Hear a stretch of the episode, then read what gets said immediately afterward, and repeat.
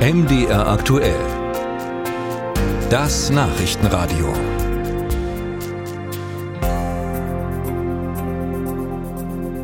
Mit ungehinderter Härte setzt Russland seinen Krieg gegen die Ukraine fort. Drohnenangriffe auf Kiew, erbitterte Kämpfe um einzelne Städte und Dörfer an der Frontlinie im Osten der Ukraine. Es ist der zweite Kriegswinter. Und ein Ende der sogenannten militärischen Spezialoperation, wie der Krieg gegen die Ukraine in Russland nach wie vor bezeichnet werden muss, ist nicht abzusehen. Das wirkt sich langsam, aber sicher auch auf die Stimmung in Russland aus. Aus Moskau berichtet Christina Nagel. Kein Tag, an dem das russische Staatsfernsehen nicht ausführlich über das Vorgehen der russischen Armee berichtet.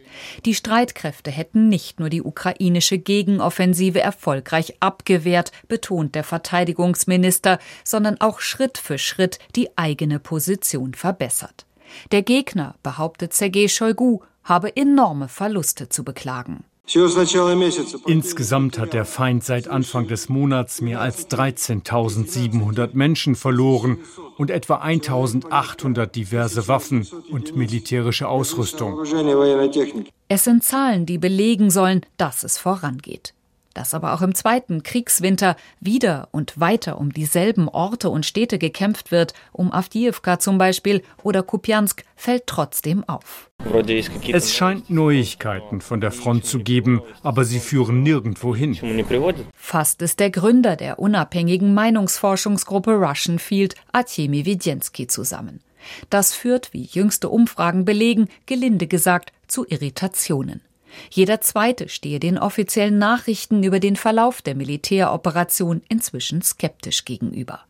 Generell, so Wedjenski, mache sich eine gewisse Ermüdung breit. Erstmals hätten sich mehr Befragte für Friedensgespräche als für eine Fortsetzung der Militäroperation ausgesprochen. Die Leute wollen, dass es endet. Allerdings, auch das lässt sich aus den Umfragen herauslesen, nicht auf Kosten Russlands. Einen Abzug ohne Wenn und Aber würde nur eine Minderheit befürworten. Denn so furchtbar eine Mehrheit den Krieg auch findet, die vom Kreml ausgerufene Militäroperation wird trotzdem mitgetragen.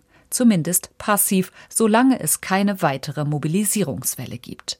Die erste und bisher einzige Teilmobilisierung vor 15 Monaten wirkt bis heute nach.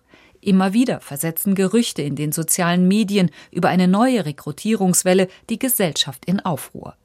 Zudem haben sich nun Ehefrauen und Mütter der damals Mobilisierten zu einer Bewegung zusammengeschlossen.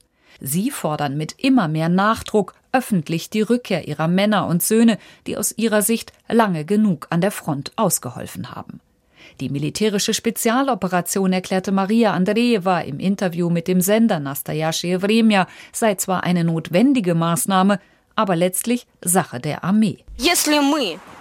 Wenn wir, entschuldigen Sie, einen militärischen Konflikt auf fremdem Territorium führen, und wir führen einen militärischen Konflikt auf fremdem Territorium, dann sollte dies durch die Hände einer Vertragsarmee und nicht durch die Zivilbevölkerung geschehen.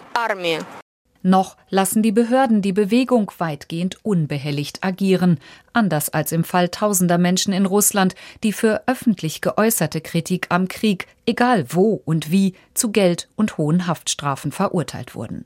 Ein Krieg, dessen Ende nicht absehbar ist und für den der russische Präsident weiter bereit ist, viel Geld auszugeben.